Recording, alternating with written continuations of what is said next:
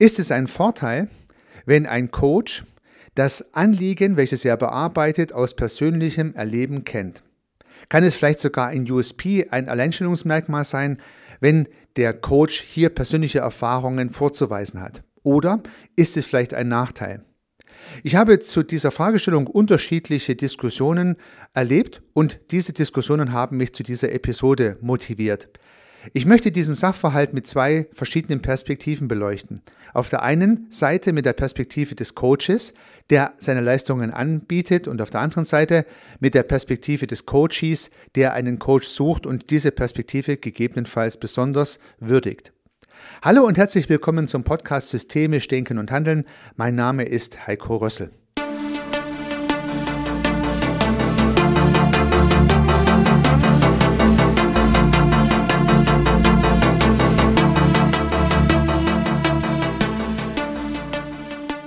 Zunächst einmal stellt sich vielleicht die Frage, was an dieser Betrachtung systemisch ist.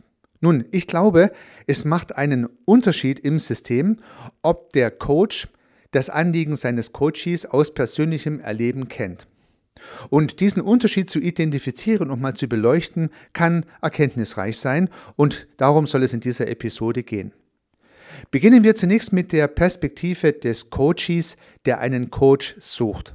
Also der Suchende, der am Markt unterwegs ist und nun nach verschiedenen Kriterien einen Coach sucht, der sein Anliegen bearbeitet. Und nun könnte es ja sehr gut sein, dass es für den Coach hier ein relevantes Kriterium ist, ob sein Coach diesen Sachverhalt schon einmal erlebt hat. Und das Ganze kann man natürlich auch ganz gut in einer Selbstreflexion mal untersuchen, ob es einem selber wichtig war in der Vergangenheit, dass derjenige, den man ausgewählt hat, die Erfahrung des Sachverhaltes schon mal irgendwie gemacht hat.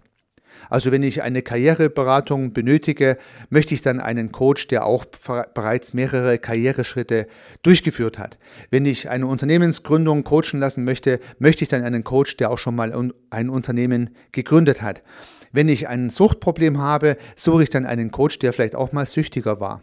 Oder wenn ich ein Mobbing-Problem habe oder ein Burnout-Problem habe, dann suche ich mir jeweils Coaches, die das auch schon erlebt haben. Es könnte ein Kriterium sein. Man kann sich die Frage selber stellen und natürlich auch ganz individuell beantworten.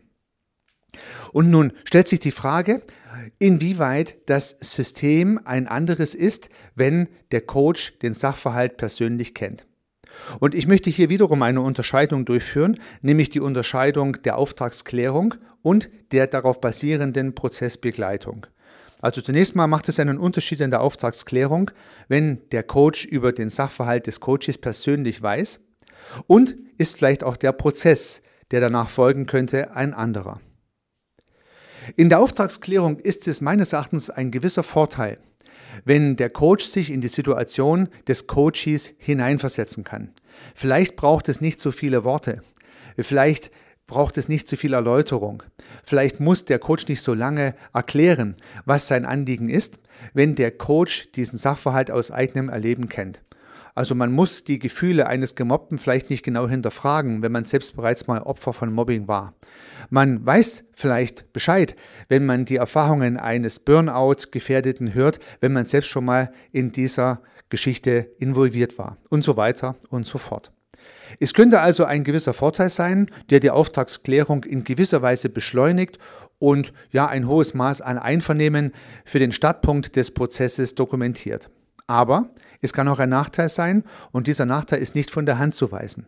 Und dieser Nachteil hat etwas mit der notwendigen und sinnvollen Empathie zwischen Menschen zu tun. Wenn sich der Coach zu sehr in die Welt seines Coaches hineinversetzt, zu sehr mit ihm leidet, dann kann die Objektivität, die nötige Distanz und die nüchterne Professionalität des Coaches dadurch beeinträchtigt werden. Es ist also wichtig, diesen Abstand zu wahren. Und ich finde es wichtig für beide Seiten, diesen Sachverhalt im Griff zu haben. Der Coach müsste sich bemühen, den Abstand zu wahren und zwar empathisch zu sein, aber halt sich nicht involvieren zu lassen. Und auch der Coach sollte nicht versuchen, den Coach emotional zu involvieren, weil das wird dem folgenden Prozess höchstwahrscheinlich stören. Das heißt, wenn man diesen Sachverhalt mal etwas analytisch als Beobachter zweiter Ordnung analysiert, es gibt Gründe, die von Vorteil sind, es gibt aber auch Gründe, die von Nachteil sind. Man kann also nicht sagen, dass es grundsätzlich gut ist, wenn der Coach den Sachverhalt erlebt hat, denn es spricht ja wie gesagt auch die vielleicht zu große Empathie dagegen.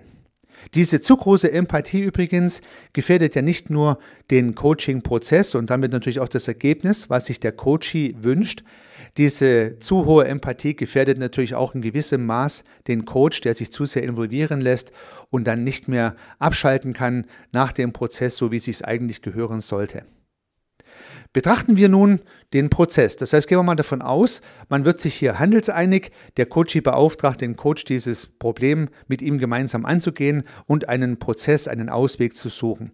Nun beginnt ja im Prinzip der begleitende Prozess vom Coachie oder vom Coach für den Coachie. In dieser Phase besteht aus meiner Sicht einerseits wiederum der Vorteil, dass der Coach weiß, wie er selber die Situation gemeistert hat, als in der gleichen Situation wie der Coachie steckte. Aber hier sehe ich noch eine größere Gefahr. Denn dieser Prozess war der Prozess, den der Coach damals gewählt hat, um die Situation für sich zu lösen. Es besteht die große Gefahr, dass der Coach hier immer wieder seine Rolle als Coach verlässt und stattdessen ein Berater wird. Es könnte passieren, dass der Coach seinem Coachee Tipps gibt, eine Beratung gibt, Hinweise gibt, wie er es doch machen sollte. Bei ihm hat es ja damals schließlich auch geholfen, das so und so zu tun. Und dieser Sachverhalt ist natürlich kein Coaching mehr, wäre ja dann eine Beratung, kann vielleicht auch mal gut sein, ist aber hier gegebenenfalls nicht bestellt und im systemischen Kontext auch nicht gewollt. Denn der systemische Prozessbegleiter möchte, dass der Coachee seinen Weg selber findet. Er möchte ihm helfen, seinen Weg zu finden. Und wenn der Coach weiß, wie der Weg geht. Oder vielleicht etwas anders formuliert, wenn der Coach glaubt zu wissen, wie dieser Weg geht, dann besteht die große Gefahr, dass man zum Ratgeber wird und zu viel erklärt und erläutert und zu wenig fragt und führt. Der Coach kann schnell in die Gefahr kommen, im Rahmen der Prozessbegleitung seinen Weg zu erläutern, den der Coach gehen sollte, um das Problem zu lösen. Und selbst dann, wenn er als Prozessbegleiter fungiert und fragend agiert, kann es passieren, dass er die Fragen so stellt, dass am Ende sein Weg dabei rauskommt. Also eine etwas manipulativere Technik, natürlich hier gut gemeint, aber trotzdem schlecht. Im Ergebnis dessen versucht man vielleicht, den Coach in eine Richtung zu lenken, die man selber gegangen ist und lässt dem Coach nicht die Freiheit und die Wahlmöglichkeit, seinen Weg zu finden. Also auch hier wieder Vor- und Nachteil von erfahrenen oder von selbst erfahrenen Coaches. Es könnte also passieren, dass man versucht, den selbstgegangenen, erfolgreichen Weg auch seinem Klienten ein Stück weit aufs Auge zu drücken. Das kann vielleicht sogar mal gut sein, weil es funktioniert. Das kann aber auch nicht gut sein, weil das System des Kunden, des Klienten ein anderes ist und in seinem Kontext halt die eigenen Ratschläge, die eigenen Lösungsansätze nicht funktionieren. Also auch hier wieder ein Plus und ein Minus. Wenn man es nun mal zusammenfasst, würde ich sagen, ja, es könnte durchaus eine Referenz sein, wenn man danach sucht, dass der Coach auch die gleichen Erfahrungen gemacht hat. In der Abwägung dieser beiden Aspekte, die ich jeweils mit Plus und Minus dargestellt habe, glaube ich aber, dass es keine Referenz ist. Ich würde es mal eher als neutral bewerten. Also wenn ein Coach sich professionell aufstellt, dann spricht nichts dagegen, dass er selber vielleicht mal die Erfahrung gemacht hat und nun Coaching dazu anbietet. Es könnten aber im Zweifel mehr Gründe dagegen sprechen, so einen Coach auszuwählen und lieber einen zu nehmen, der selber noch nicht in der Situation war. Vielleicht braucht man denn in der Auftragsklärung etwas länger, den Sachverhalt zu erklären, bekommt aber damit relativ wahrscheinlich eine neutrale Prozessbegleitung mit der notwendigen professionellen Distanz. Da spricht einiges dafür. Das heißt, als Coachie wäre es gut, diese Sache so mal zu beleuchten und dann die Entscheidung zu treffen, ob es eine Referenz braucht, ob es ein USP ist, wenn der Coach eigene Erfahrung im Sachverhalt hat. Betrachten wir nun die Perspektive andersherum aus Sicht des Anbietenden. Ich kann mir vorstellen, der ein oder andere Zuhörer, die ein oder andere Zuhörerin positionieren sich auch als systemische Prozessbegleiter und bieten ihre Leistungen an. Vielleicht im Unternehmen, vielleicht aber auch selbstständig. Und vielleicht haben sie ja auch ihre eigene Erfahrung mit als USP verbaut, kann durchaus sein. Vielleicht ist es ja gar nicht die allerbeste Idee, das zu tun, jedenfalls nicht an erster Position. Also ich glaube, man kann das durchaus erwähnen an verschiedenen Stellen, dass man selber die Erfahrung gemacht hat, aber ich würde diesen Sachverhalt nicht zu hoch hängen. Denn wie bereits angesprochen, wenn man speziell für diesen Sachverhalt, den man selbst erlebt hat, seine Kunden akquiriert, besteht die Gefahr, dass man immer mehr zum Berater wird und immer weniger zum Coach. Es kann natürlich sein, dass dieser Weg gewollt ist und dann ist man vielleicht am Ende ein Suchtberater oder ein Burnout-Berater oder ein Drogenberater oder was auch immer. Das gibt es ja natürlich auch, aber in dem Fall halt kein systemischer Prozessbegleiter mehr, der insbesondere Möglichkeiten sucht, dass seine Coaches ihre eigenen Wege finden. In dem Sinne hoffe ich, dass ich mit diesen beiden Perspektiven jeweils differenziert nach Auftragsklärung und Prozessbegleitung ein Stück weit eine neue Sicht auf einen Sachverhalt geben konnte und vielleicht die Frage etwas beleuchten konnte, inwieweit die eigene Erfahrung des Coaches als Referenz genutzt werden sollte, sowohl in der Auswahl des Coaches als auch in dem Angeboten der Coaches. Und vielleicht hilft es Ihnen, sich besser, anders und richtig zu positionieren. Dabei wünsche ich Ihnen sehr viel Erfolg. Unternehmen Sie was, Ihr Heiko Rössel.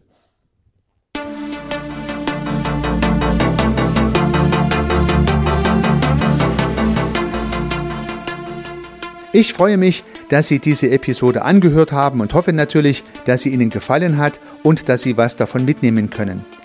Wenn Sie keine zukünftigen Episoden verpassen möchten, dann können Sie den Podcast gern abonnieren. Nutzen Sie dafür den Abonnieren-Button in der Podcast-App Ihrer Wahl. Natürlich würde ich mich auch über eine Rezension oder über eine Bewertung freuen. Alternativ zu diesem Podcast habe ich zwei weitere aufgenommen. Sie finden sie unter www.servicearchitekt.com/podcast oder wenn Sie meinen Namen in der Podcast-App Ihrer Wahl eingeben. Vielleicht können ja auch die beiden anderen Angebote für Sie interessant sein. Sollten Sie ein persönliches Gespräch wünschen, dann können Sie das gern unter www.servicearchitekt.com/termin auf meiner Website mit mir vereinbaren. Ansonsten freue ich mich auf ein Wiederhören. Bis dahin, Ihr Heiko Rössel.